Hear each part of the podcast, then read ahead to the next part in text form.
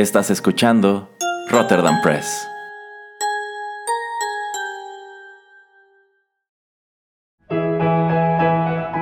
Rotterdam Press presenta Arena Rocky Metal.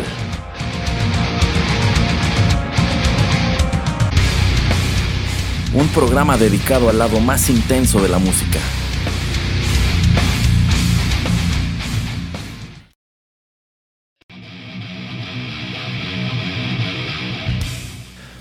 Hola amigos, ¿qué tal? Qué gusto tenerlos de vuelta en el podcast de Rotterdam Press. Los saluda Erasmo, titular de este programa, Arena, el lado más intenso de la música que ya llega a las 24 emisiones.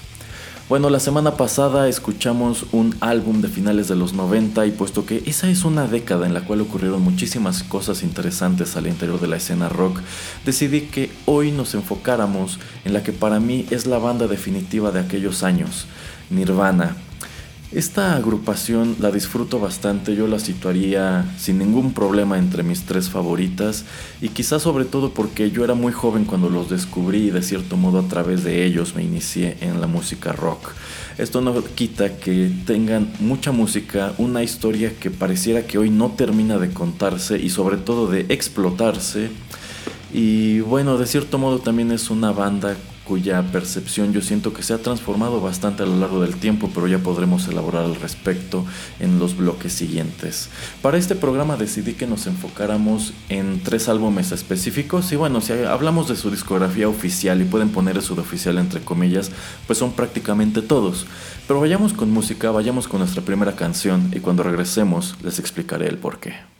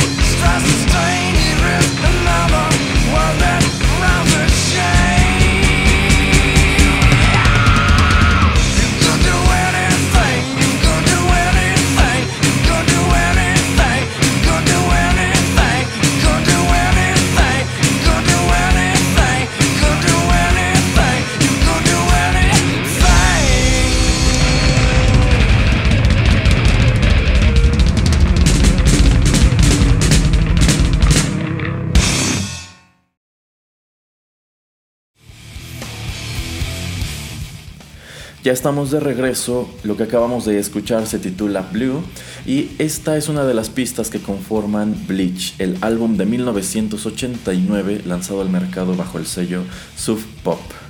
Este es el álbum debut de Nirvana y de cierto modo esta canción es la primera que escucharon aquellos privilegiados que los descubrieron antes de que se, hicieran mundialmente famosos en 1991 con Nevermind. Y es precisamente por eso que elegí abrir los bloques musicales con ella en esta ocasión.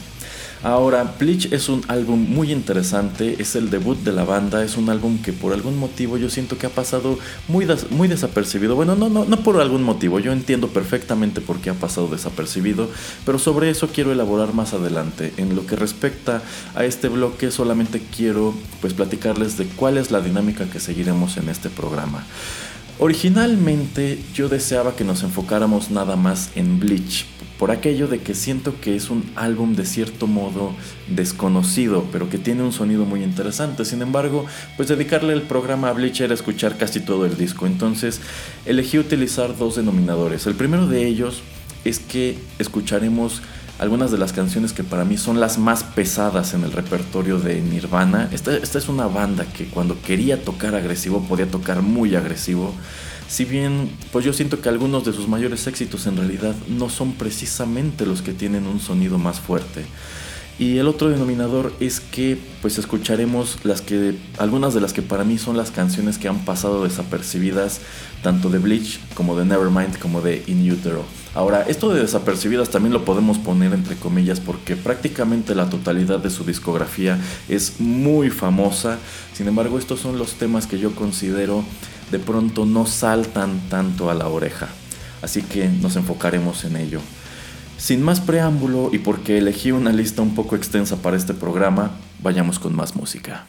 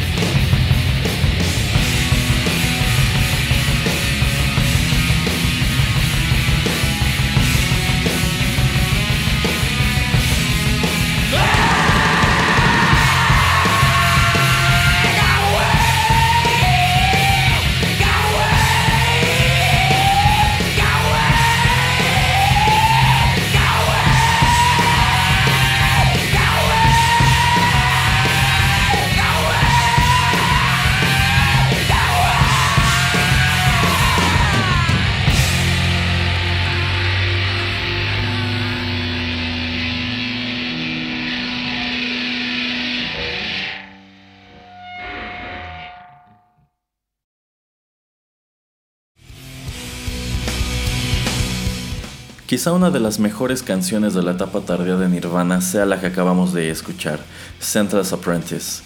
Esto apareció en el álbum In Utero de 1993, lanzado al mercado bajo el sello que es eternamente asociado con Nirvana, Giffen Records. Esta es la empresa que hasta hoy se encarga de reeditar sus discos, la que ha estado detrás de algunas de las recopilaciones como este álbum titulado sencillamente Nirvana, el de la portada negra, en donde se escuchó por primera vez de manera oficial You Know You Are Right, aunque bueno, esta es una canción que ella llevaba circulando mucho tiempo como un bootleg, pero digamos que es la primera vez que la presentan bien mezclada y como una pista profesional. Y yo creo que vale mucho la pena escucharla también como ellos la presentan.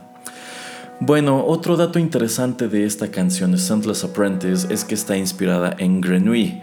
Grenouille es el personaje principal de la novela El perfume de Patrick Suskind este es un libro que cuando yo era estudiante era lectura obligada de la secundaria. No sé si todavía sea el caso, pero es un libro que vale bastante la pena. Kurt Cobain llegó a mencionarlo como uno de sus libros favoritos, tanto así que escribe esta canción inspirada en él. Bueno, In Utero, ¿qué podemos decir sobre este disco? Lo cierto es que tiene su buen número de peculiaridades. Eh, en primer lugar, este es un álbum con el cual Nirvana buscaba romper con el sonido de Nevermind que ya los tenía un tanto fastidiados.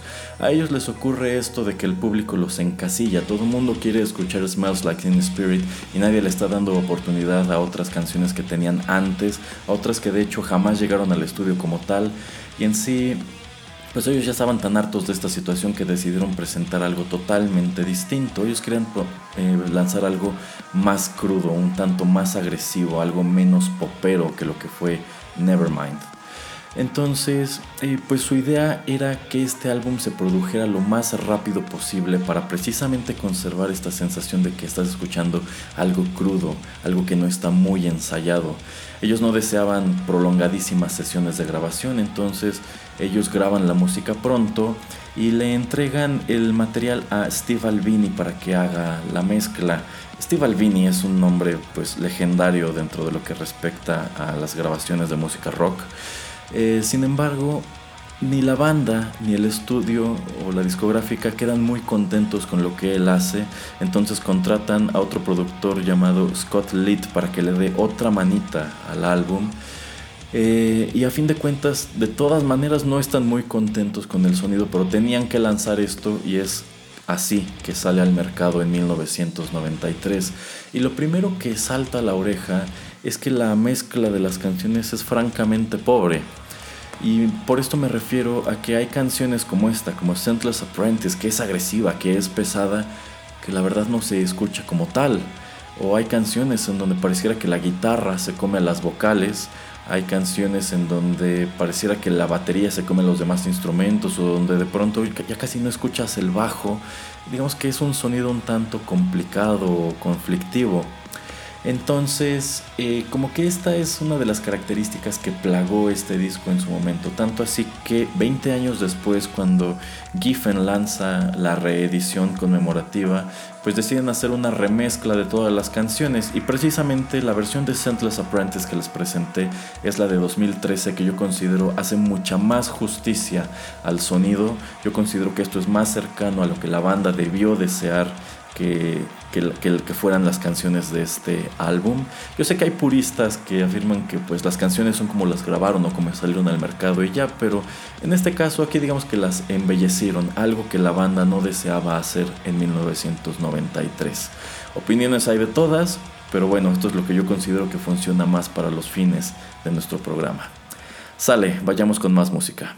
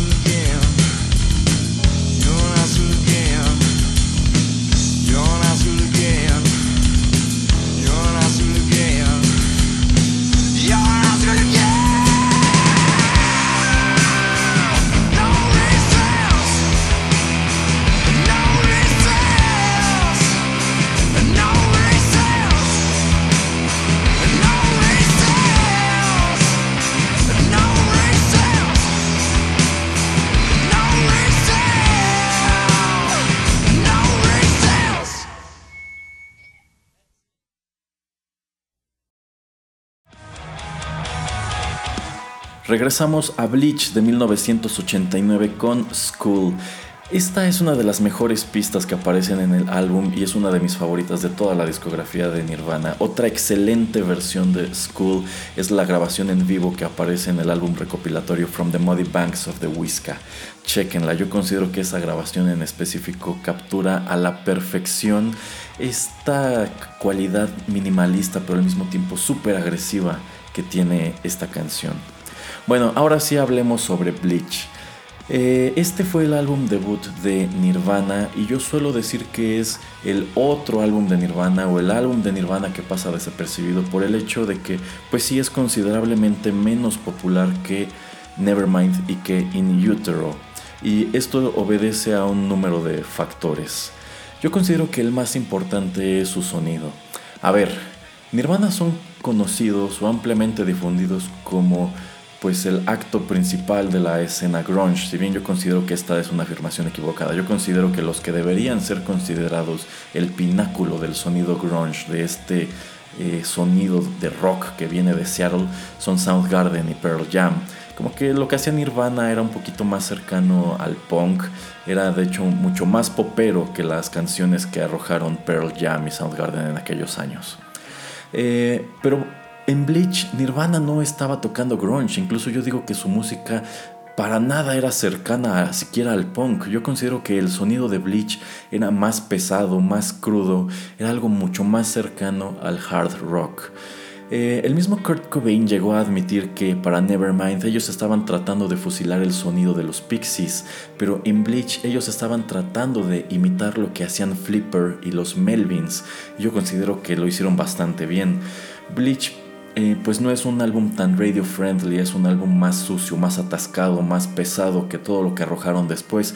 Incluso yo me atrevo a pensar que lo que quería hacer Nirvana con In Utero era regresar a su sonido original de Bleach, pero no lo consiguieron del todo. Incluso también considero que Incesticide, que para algunos cuenta como álbum, para otros no, Incesticide es más cercano a Bleach a Nevermind. También por el hecho de que algunas de las canciones de este EP eh, pues son de tiempos de, Bleach.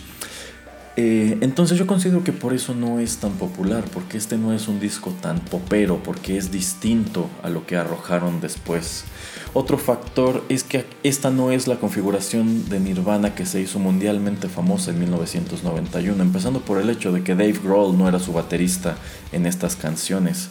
Eh, Nirvana fue fundada por Kurt Cobain y por Chris Novoselic a finales de los 80 y les costó mucho trabajo conseguir un baterista estable. Tuvieron allí un desfile de músicos en, en este instrumento. Uno de ellos fue Dale Crover, precisamente de los Melvins, y posteriormente es cuando llega Chad Channing. Chad Channing fue su primer baterista oficial, es a quien se da crédito en la contracubierta de Bleach. Y pues él de hecho tampoco dura gran cosa. A finales de los 90 él ya está fuera de Nirvana. Es cuando Kurt y Chris descubren a Dave Grohl, lo invitan a formar parte de... Y bueno, el resto es historia. Y también otro detalle bien curioso es que en esta, e, e, en esta etapa de su historia, Nirvana era un cuarteto, tenían una segunda guitarra. En los créditos del disco aparece el nombre de Jason Everman como segunda guitarra. Pero esto es muy curioso ya que Jason Everman no tocó en ninguna de las canciones de Bleach. ¿Por qué aparece su nombre en la parte de atrás? Entonces, bueno, hay dos respuestas. La primera es la que dio Chris Novoselic alguna vez. Él dice que pues ya estaba grabado el disco entonces incorporan a Jason Everman, que estuvo con ellos como dos meses nada más.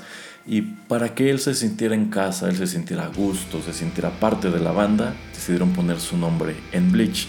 Yo considero que esta es la versión noble o bonita de la historia. Yo creo que la realidad es que eh, pusieron su nombre porque el padre de Jason Everman es quien pagó el pressing de los discos, el tiraje original de Bleach. Entonces, pues bueno, como que tenían esta obligación moral o contractual con él, ¿no?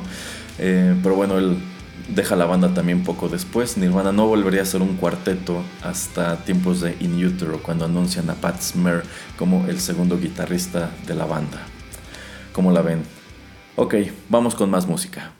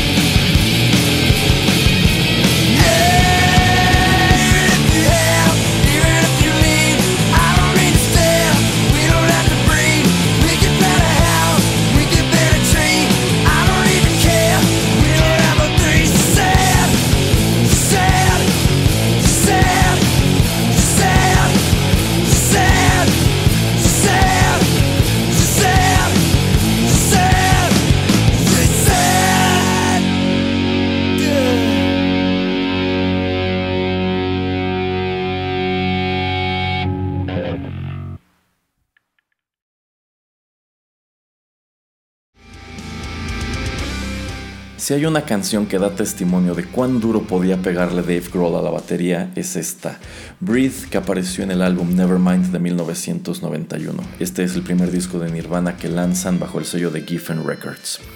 Y si se me permite una reflexión personal, yo considero que el día que Dave Grohl cogió una guitarra para escribir las primeras canciones de los Foo Fighters, el rock perdió a un gran baterista, aunque de paso ganó algunas excelentes canciones.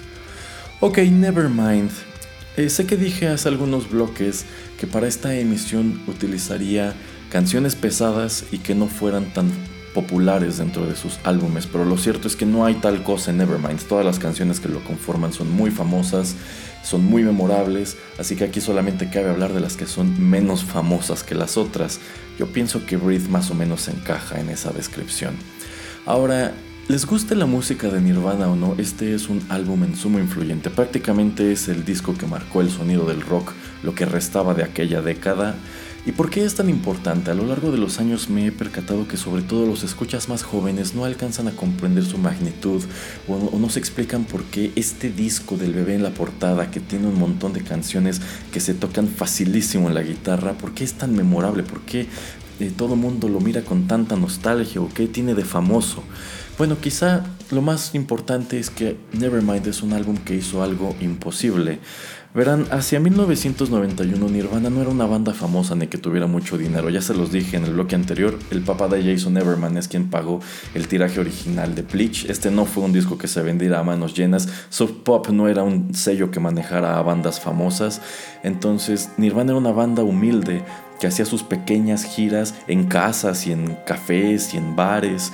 Eh, ellos cargaban sus instrumentos, manejaban una van vieja, vivían en la van cuando se trasladaban de un lugar a otro para tocar y con sus propios ahorros eh, pues financiaron o pagaron la producción de Nevermind. El presupuesto de este disco oscila, osciló entre los 60 y los 70 mil dólares. Si hablamos de discos comercialmente exitosos, eso es muy poco dinero. Para que se den una idea, el disco más reciente de Taylor Swift tiene tras de sí una producción de millones de dólares. Y ese es, esa es la norma. Para arrojar un disco que debute en el número uno o en las primeras posiciones de la lista de Billboard, eso cuesta muchísimo dinero y muchísima planeación. Eso es algo que no tuvo Nevermind.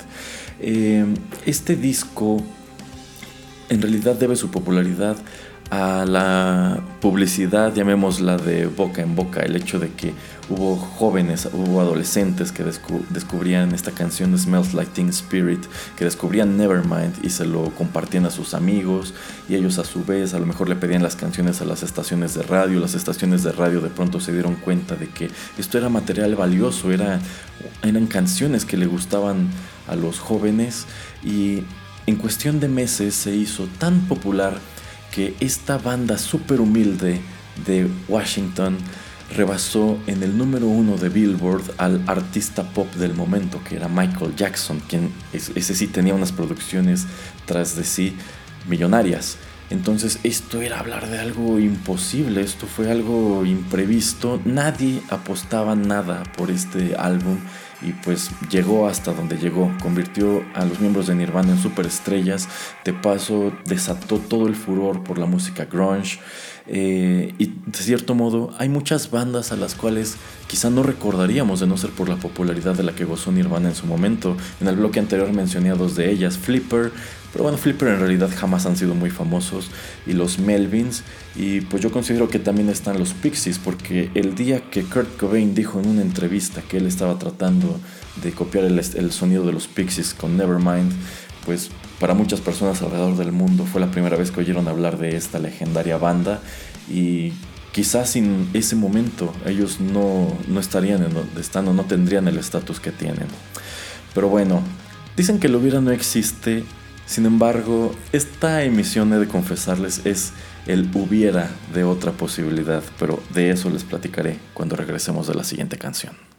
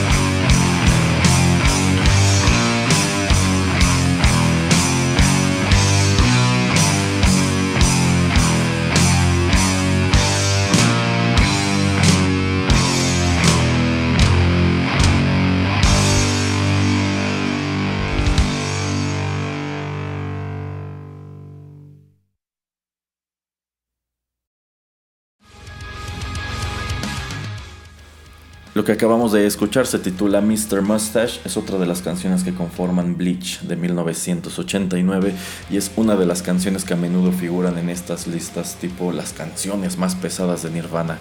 Que algo interesante cuando te las pones a leer es que casi todas coinciden, porque pues sí, son marcados los temas de esta agrupación que tienen un sonido más agresivo, más poderoso. Mr. Mustache sin duda es una de ellas. Bueno, les decía en el bloque anterior que esta emisión es el hubiera de otra posibilidad. ¿Cuál era dicha posibilidad? Verán, yo originalmente deseaba hacer un programa que se titulara Nirvana vs. The Pixies, en donde comparáramos las canciones de unos y otros, en donde yo les dijera, ah, pues esta canción de Nirvana se parece muchísimo a esta otra de los Pixies. ¿Por qué no se concretó esto? Bueno, pues porque hay bandas o en su defecto discográficas o representantes que son más celosos de sus propiedades que otras. Eh, ¿Por qué, por ejemplo, jamás hemos utilizado aquí en Arena música de Metallica? Bueno, pues porque para quienes tienen un podcast o un canal de YouTube, a quienes les gusta la música o les gusta subir o compartir música, sabemos que esta es una banda cuyo material es problemático. Eh, si tú colocas en SoundCloud o en YouTube canciones de Metallica, es probable que te pongan un, te quiten el, bueno, retiren ese material, te pongan un strike.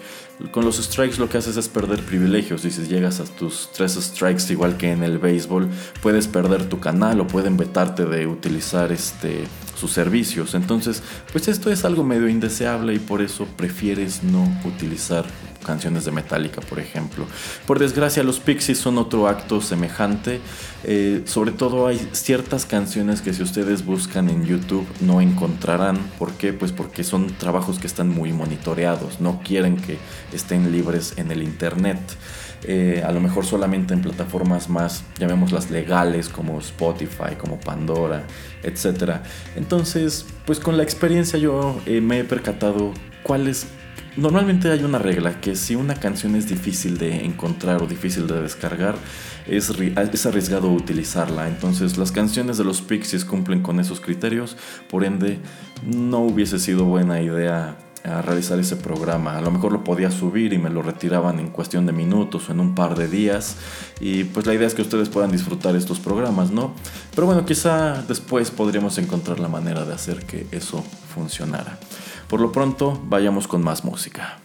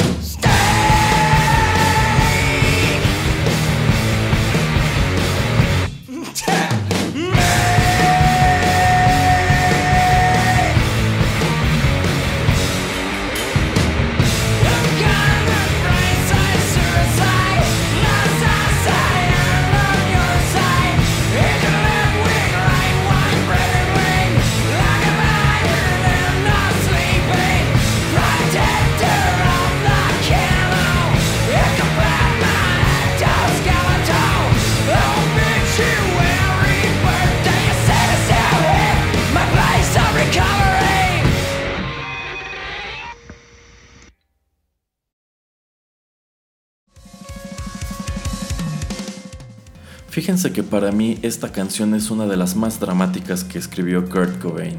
Se titula Milk It y apareció en el álbum In Utero de 1993. Y es bien sabido que para este punto de su vida Kurt Cobain ya tenía un problema de drogas bastante severo, era un hombre bastante atormentado con unos conflictos internos tremendos y yo pienso que también una persona muy infeliz a quien este rollo del estrellato no le sentó para nada bien. En realidad pienso que todo lo que ocurrió posterior a Nevermind solamente vino a agravar la psique que ya cargaba después de una juventud bastante problemática. Entonces, todo esto yo siento que se traslada al sonido de In Utero. Este es un álbum bastante oscuro si lo comparamos con Nevermind. En comparación, Nevermind es un álbum feliz. Sus canciones hacen que te pongas a saltar, que sacudas la cabeza. En cambio, In Utero me parece un disco más para deprimirte. Los contenidos de sus canciones, bueno, de sus letras, son bastante oscuros. Considero que en general tiene un sonido bastante pesimista, como que está cargado de negatividad y el hecho de que Kurt Cobain se haya quitado la vida menos de un año después de que lo lanzaron solamente le añade como a esta aura lóbrega que parece pesar sobre él. Por lo menos así es como yo lo percibo. Espero no escucharme New Age ni ninguno de estos rollos, pero siempre me ha parecido un álbum, ah, llamémoslo lóbrego o triste. Y bueno, Milk It ya es una canción en donde se hace mención de la palabra suicidio, lo cual, si me lo preguntan, es un tanto ominoso. En fin, para agarrar más velocidad, vayamos de una vez con nuestra siguiente canción.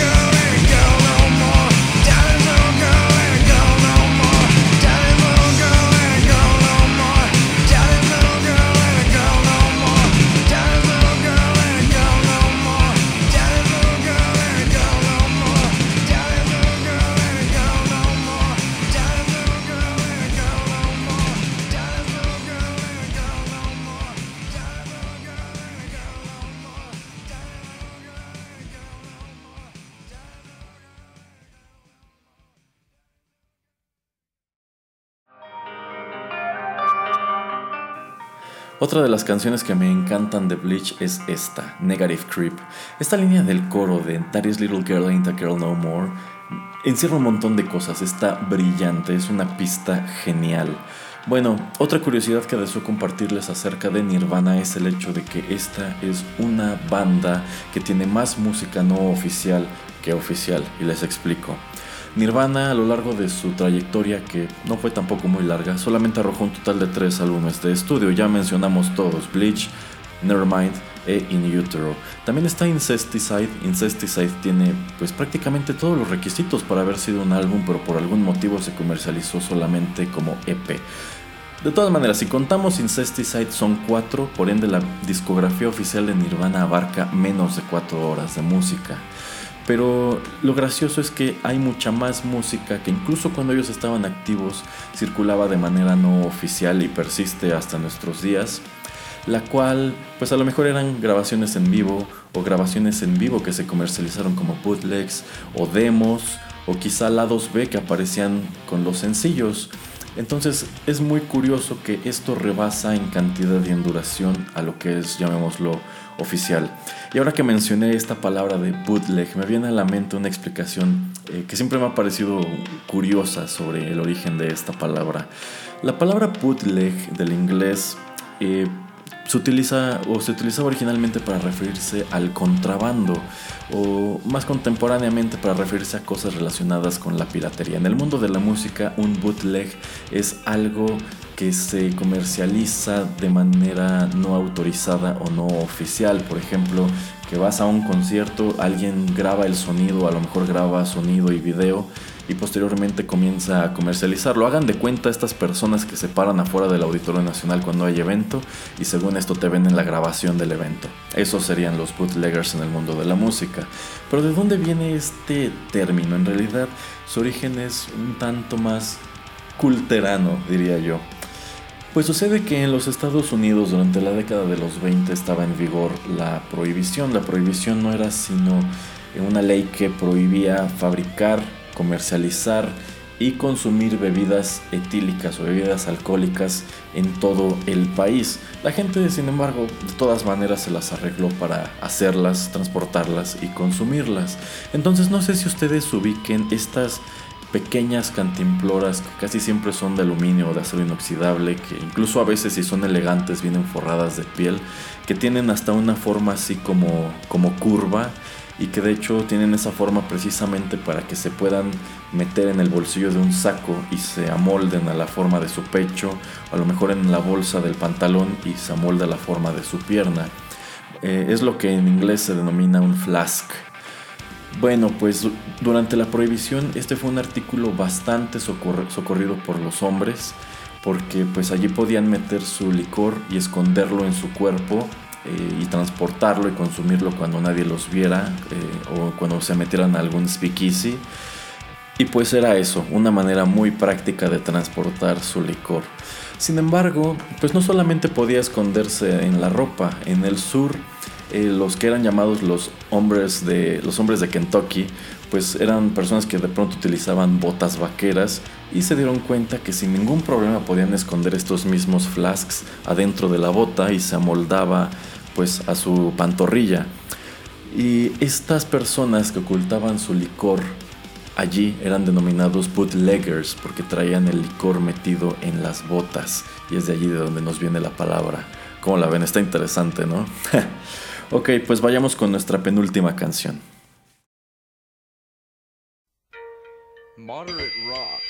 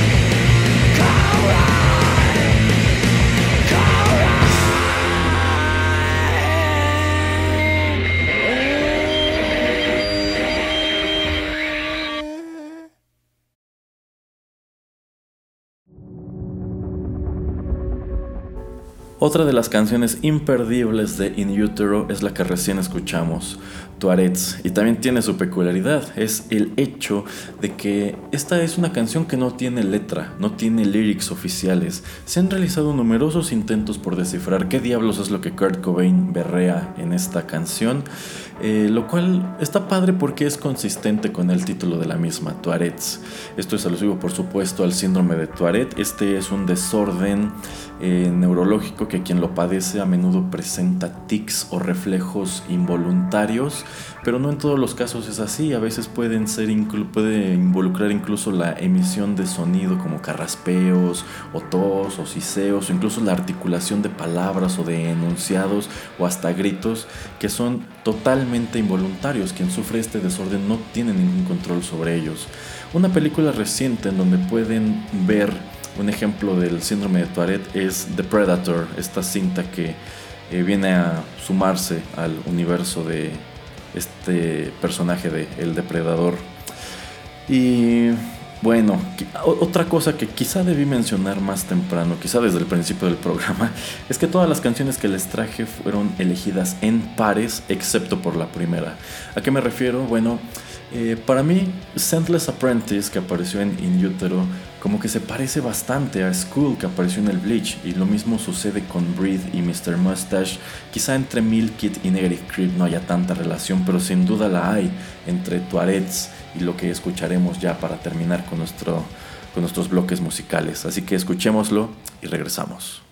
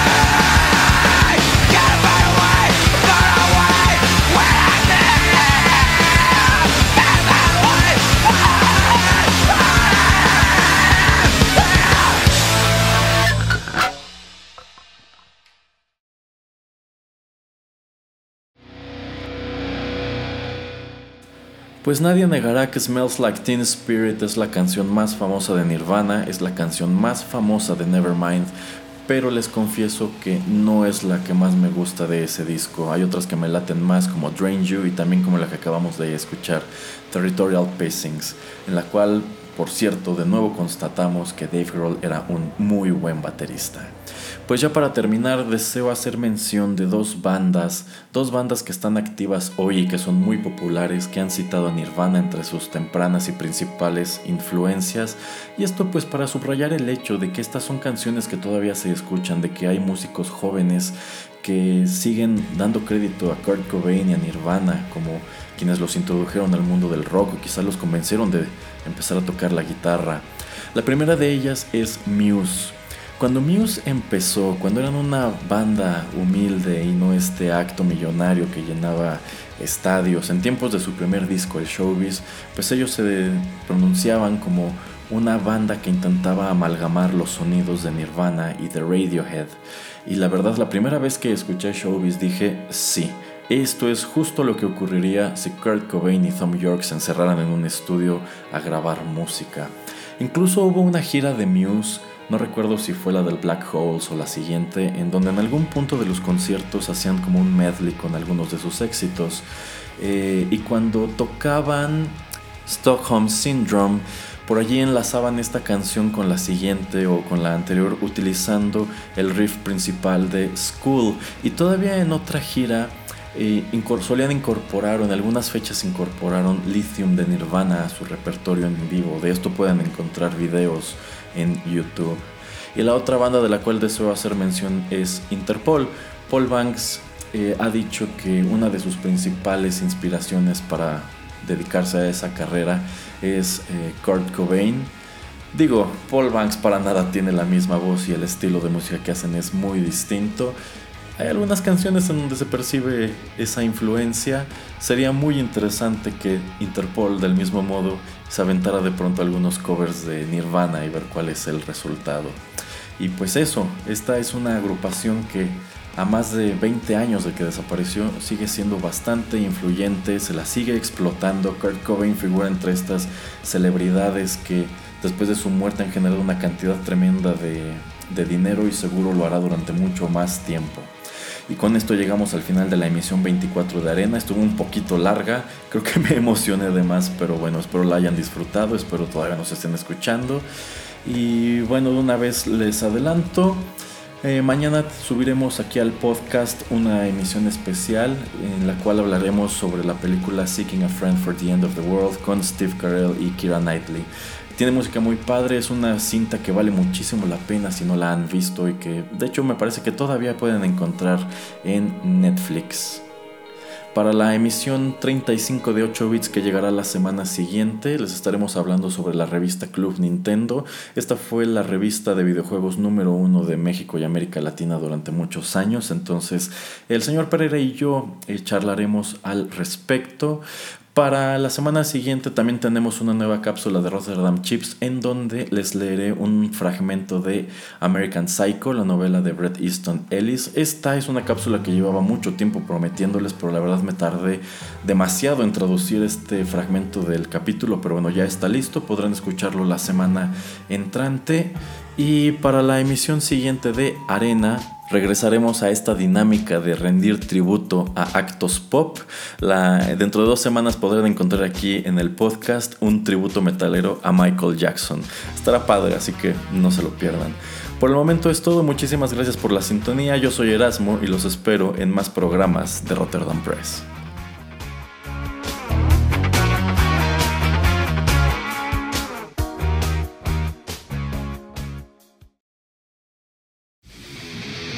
Esto fue Arena. Te esperamos en una emisión más, aquí, en Rotterdam Press.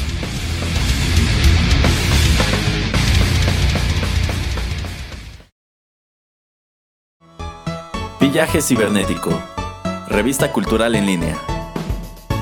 Artículos, literatura, entretenimiento, crítica y actualidad.